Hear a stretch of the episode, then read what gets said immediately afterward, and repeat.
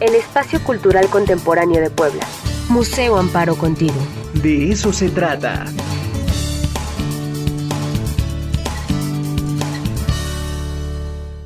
Encontramos transmitiendo en directo aquí en el Museo Amparo, pues está celebrando el 32 aniversario.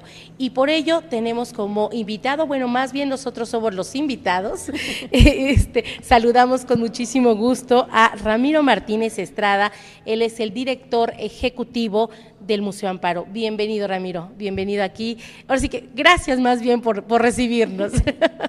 No, muchas gracias a ustedes por por acompañarnos. Eh, como mencionas, la próxima semana eh, estaremos cumpliendo 32 años, que obviamente se dicen fáciles, pero es más, es más complicado. Entonces estamos muy contentos, sobre todo después del periodo que, que vivimos a partir del, del 20 y hasta, hasta, incluso hasta el año pasado. Eh, entonces creo que es, hay, mucho, hay mucho que celebrar.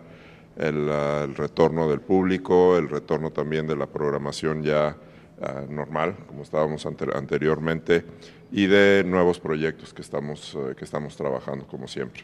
Sí, precisamente eh, lo que comentas en este sentido de la pandemia, pues yo creo que fue uno de los sectores más golpeados porque forzosamente necesitaban ustedes visitantes presenciales, ¿no? Pero eso de alguna manera también abrió este, las puertas a, a, a acudir a lo virtual, ¿no? Claro, o sea, creo que aquí funciona el dicho que cuando se cierra una puerta se abre una ventana, sí. que fue literalmente lo que pasó.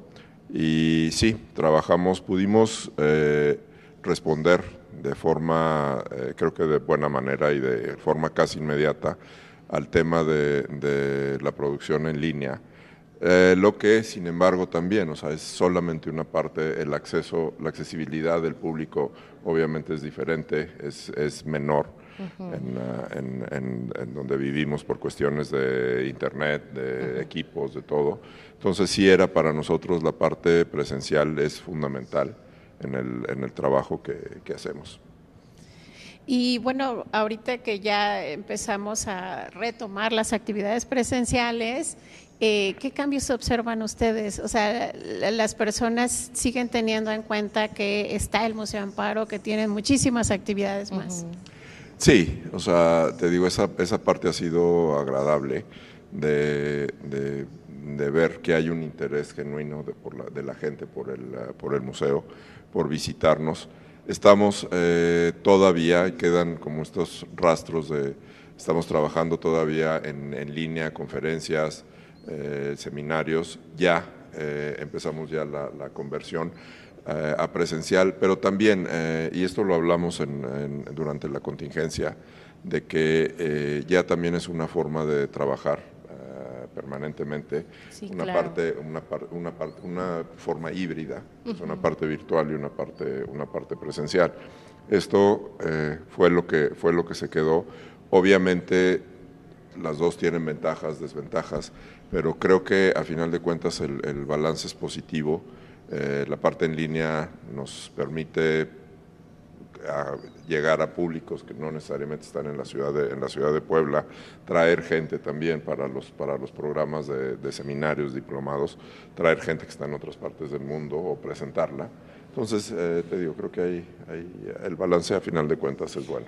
Pues de alguna manera todos vamos iniciando hace 32 años el Museo Amparo con una línea de trabajo.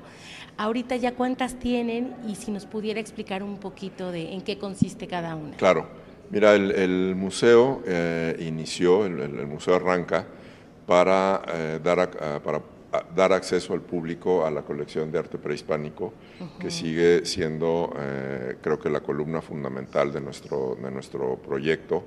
Eh, seguimos trabajando. Algo que a mí en lo personal me, me sorprende es eh, el arte prehispánico, al menos yo pensaba que, los, que ya estaba estudiado, que ya las cosas estaban, uh -huh. estaban definidas y te das cuenta, la investigación continúa, hay nuevos descubrimientos. Eh, lo que Siempre hay nuevas miradas. Exacto. Y que lo que aprendí en la escuela de eso ya ha cambiado, sí. ha cambiado totalmente. Sí, sí, Entonces, es uh, a, veces por, el, por ser prehispánico, por la, el tiempo que tiene, creemos que ya es una cosa más, más estática y no siempre está en evolución.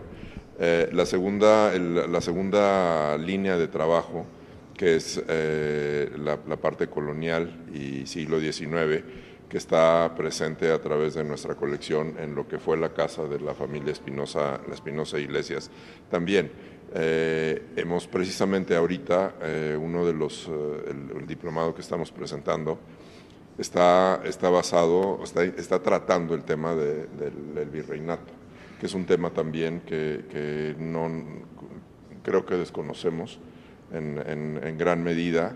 Estamos también trabajando en una serie de, pláticas que son los 100 años después de la llegada de los españoles, cómo se vivía cuál era la, cómo cambió la sociedad y estamos también a punto de abrir un, mural pequeño eh, al final del recorrido de prehispánico que habla de, este contacto y el cambio cultural que se dio en, ah, no era México, pero era la Nueva España. Eh, finalmente, y como te comentaba hace un momento, en el 2021, 21, ya eh, abrimos eh, la tercera línea de trabajo, que es la colección de contemporáneo mexicano. Ya de manera, se muestra de manera permanente. Entonces, es uno de los pocos espacios en México en que puedes visitar desde la, época prehispánica hasta la contemporaneidad en, el área en el área artística en un solo, en un solo espacio. Esto te da, es interesante a la hora de hacer, de hacer el, recorrido, porque puedes, eh, puedes entender, puedes percibir las conexiones que hay entre los tiempos, las conexiones, cómo los artistas se han referido a, ellas, cómo las han, las han trabajado. Entonces es una, es, una, es una exposición que se rota cada año y medio eh, con obras de la, de, del, museo. Entonces, creo que con, ah, con esos, esas tres líneas, más obviamente eh, el programa de exposiciones temporales que, tenemos, ya es, eh, repito, se da una, estamos completos, el, círculo está de alguna manera cerrado y nos da oportunidad eh, de trabajar todo lo que son proyectos temporales, todo lo que son proyectos paralelos de, ciclos de cine, de pláticas, sobre, esas, sobre esas tres líneas de trabajo. ¿Cómo eligen ustedes eh, las, las exposiciones temporales que de alguna manera ustedes van a presentar aquí en el Museo Amparo? Mira, hay, eh, hay temas que tenemos un interés particular en, atender. Digo, uno de ellos es eh, la fotografía en particular. Creemos que la fotografía es un medio al que el público tiene una relación bastante, bastante cercana, es algo que siempre llama mucho la atención. México es un país que tiene buenos fotógrafos, entonces ese es un área que atendemos en, cuanto a temporales. Tenemos eh, eh, también eh, arquitectura y diseño, que cada cierto tiempo, aproximadamente cada 16 meses, ah, tenemos un proyecto sobre arquitectura, sobre, sobre diseño, que eh, en, Puebla no es, muy, no es muy común, no hay instituciones que lo hagan de una manera eh, continua. Entonces sí consideramos, para, sobre todo para públicos universitarios, que es, una, es un área de, oportunidad que tenemos. Tenemos, eh, nuestros intereses son, y es en orden jerárquico, de primero con eh, arte mexicano, trabajar con artistas mexicanos, después con artistas latinoamericanos y después con artistas ah, internacionales. Y obviamente eh, hay proyectos que generamos nosotros eh, solos, eh, hay proyectos en, que tenemos en colaboración y hay proyectos que llegan organizados por otras, otras instituciones que nosotros, eh, nosotros eh, presentamos.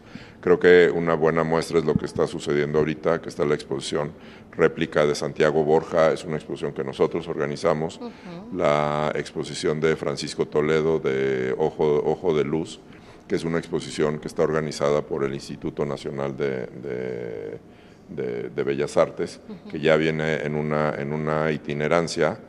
Eh, y eh, te digo, también tenemos en, eh, próximamente, en marzo, estaremos presentando una exposición que se llama Los Huecos del Agua, organizada por el Museo del, del Chopo desde el 2019. Pues sin duda es una línea de tiempo bastante interesante, donde podemos eh, nosotros ser testigos de acontecimientos históricos, culturales y usar todos los sentidos para poder estar en contacto con todo este conocimiento. Eh, ¿Tienen ustedes también una biblioteca? Tenemos una biblioteca y qué bueno que lo mencionas. A veces no, no está a la vista del público, está en el, en el segundo piso eh, y es una biblioteca que se especializa en arte, en arte mexicano en particular, sin que esto eh, signifique que no existen eh, publicaciones de, de, otros de arte internacional, ¿no? Pero sí es una, es una biblioteca que recomiendo para, para consultar. aparte también es un espacio bastante, bastante cómodo, bastante, bastante agradable y es simplemente llegar a la, a la taquilla, y preguntar por ella y ya se da, se da, se da acceso. Sí. Pero sí, te digo, eso son... Hay muchas, muchas partes de, del museo también, mucho trabajo detrás de lo que, de lo que se ve, que eso creo que es, es importante y es interesante. De, hay un equipo comprometido de, con el, eh, que, trabaja, que trabajamos en el, en el, en el museo y es eh, gracias a ellos que lo que vemos en salas, que lo que vemos en, los diplomados, en los ciclos de cine, con los cuentacuentos el fin de semana, eh, con todas las actividades que tenemos, eh, son ellos los que, los que lo hacen posible. En la línea del tiempo que vemos también aquí en el Museo Amparo, pues marcan muchísimas exposiciones, ¿no? Hace un rato platicábamos que creo que son más de 200 este, exposiciones, pero ¿cuál de todas estas ha tenido mayor auge o le ha interesado un poquito más al público? Mira, yo creo que eh, eh, Fragmentos de Persia, que se hizo creo que en el 2008, no recuerdo la fecha exacta, fue una exposición muy, muy eh, importante muy popular entre, entre el público. Obviamente el tema era, es un tema muy, muy atractivo. Eh, ha habido eh, también lo de, eh, el año pasado presentamos la exposición de fomento cultural City Banamex sobre la artesanía, arte popular en, sobre arte popular en, en, México, que también fue, o sea, tuvo mucho éxito. Creo que la parte interesante del, del trabajo que hacemos es que atendemos diversos públicos y hay gente que tiene interés más por la parte prehispánica, por la parte contemporánea, eh, por el cine. Entonces te digo, eso, eso creo que es, es una de las, de las de lo que nos caracteriza y eh, que hay, hay algo para diferentes tipos de, de público. Simplemente el edificio, que yo la considero también como una parte de la, de, la colección, tanto la, esta parte que es la parte que se, que se actualizó hace ya casi 10 años, como la parte de los edificios históricos, digo que es recorrerlos con esa mirada es ya una, una, es una visita ah, diferente, ¿no? La terraza, que también, o sea, eh, la terraza te da una perspectiva de Puebla que creo que fuimos importantes en, en toda esta eh, proliferación que hubo después de, terrazas en el centro, en el centro histórico y que es increíble, ¿no? Vas por la calle, ves las cosas de cierta manera, te subes, en realidad no es tanto, es un tercer piso, pero ves las cúpulas, ves las calles desde otro, desde otro punto de vista, que creo que esa es la, esa es la, la, parte que queremos de lo que se trata el museo, ¿no? de, de ofrecer herramientas para ver las cosas desde otra perspectiva. Perfecto. Justo lo, que mencionas, eh, Ramiro, es bastante interesante. Cómo eh, todos tenemos esta posibilidad de ser maleables, ¿no? En cuanto, por ejemplo, a la vista y de tener siempre distintas perspectivas de una sola situación. Totalmente. Y yo eh, te, comento, para mí creo que es el reto que nos enfrentamos en un momento en que hay una, creo que incluso se puede hablar de un exceso de, imágenes, eh, de imágenes, de la velocidad también, más allá de las imágenes, es la velocidad con la que, con la que vemos. Es importante poder procesarlas poder eh, llegar a una, a una conclusión crítica de lo que estamos, de lo que estamos viendo y eso creo que es nuestro, nuestro trabajo. Eh, fomentar el, detenerte ante un, ante, una, ante un objeto, ante una, ante una imagen, pensarla y llegar, o sea, que, que te signifique algo, ¿no? no que sea como esta cosa de que no sabes, a final de cuentas no supiste ni siquiera qué era lo que estabas viendo. Y es que también puede ser un ejercicio de contemplación bastante interesante. No, no, totalmente, te digo, es eh, de repente esto es, sobre todo cuando el museo está cerrado, que subes a la terraza y pues sí, es una especie de oasis, que es a la hora del tráfico también cuando cerramos ya después de las seis. Entonces sí ves el, cuando se ven los volcanes, cuando te digo la terraza es espectacular, la vista de la catedral, la catedral en la noche, que digo yo siempre he dicho que somos un museo dentro de otro museo que es el centro el centro histórico, ¿no? Sí, sí, es cierto. Como las matrushkas. Exacto, exacto. Mira, esa, es una buena, buena, referencia. Sí, sí, sí. Y por ejemplo, el Museo eh, Amparo pues siempre se ha caracterizado por estar a la vanguardia.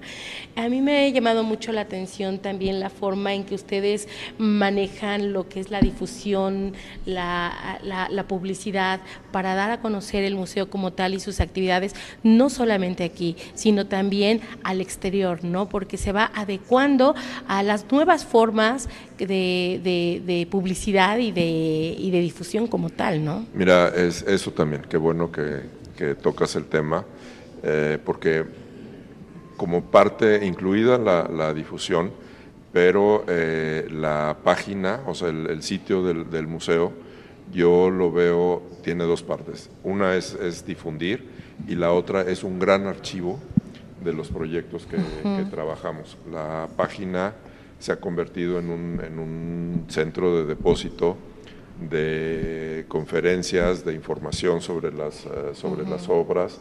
Es una página grande eh, que yo también, eso, eso es, algo que invito al, invito al público a que, a que la, la, la experimenten, la naveguen porque hay mucha más información de lo que hay, ah, de lo que hay en salas y creo que es, es interesante. Digo, hay, hay, te digo, toda la, desde hace años, todas las conferencias, todo se hace vía streaming, se quedan, se, tenemos los videos, entonces eso está accesible, accesible al público. Eh, empezamos hace, creo que año y medio, con, eh, con un micrositio que se llama Amparo Online en donde eh, se hacen eh, curadurías de conferencias eh, con algunas temáticas sobre arquitectura, sobre la influencia de, prehispánica en la moda. digo, entonces hay, hay muchas cosas más allá de lo que hay también en el edificio. Bueno, pero este no, no se queda ahí el Museo Amparo. ¿Qué viene? ¿Qué planes hay todavía ah, sí, eso para es muy interesante. años? sorpresa, sorpresa. Sí, sí, sí, sí, una exclusiva. Mira, el, ahí eh, yo el año pasado terminé muy, muy, muy satisfecho con el, programa. Eh, hay años en que las, las exposiciones van fluyendo de una manera más, eh, para mí, gusto, o sea, más, más positiva. Creo que este año es, es, eh, es lo mismo. Estamos, eh, a partir de que, de que presentamos la colección de contemporáneo de manera permanente, redujimos el número de, exposiciones temporales. Estamos ahorita eh, seis o siete proyectos al año que duran más tiempo. también es una, damos más oportunidad a la gente a que, a que la visite Curiosamente, y hace, hace poco se hizo una, una encuesta de cómo se enteraba la gente de, los proyectos y la voz sigue siendo, sigue siendo el, primer medio. De boca en boca. De boca en boca. Es, siempre, es la mejor publicidad. Sí, sí, Con todo y lo que hay de, de, tecnología y todo, de boca en boca sigue siendo la principal. Porque tiene ese componente emocional cuando nuestras familiares, nuestros amigos, por ejemplo, nos dicen, ve a ver esta exposición y nos cuentan con cierta emoción por qué, ya, ya con eso nos Es que sabes que ya viene la recomendación. Yo ya lo viví, estuve, me gustó y te lo recomiendo, ¿no? Exacto. Entonces, eh, por eso da, esa confianza, ¿no? Es mucho más, eh, claro. tiene muchas más aristas que algo que ves en, pantalla o algo que no sabes exactamente de Que es muy frío. algo frío, ¿no? Y, la recomendación como tal es la, la cálida.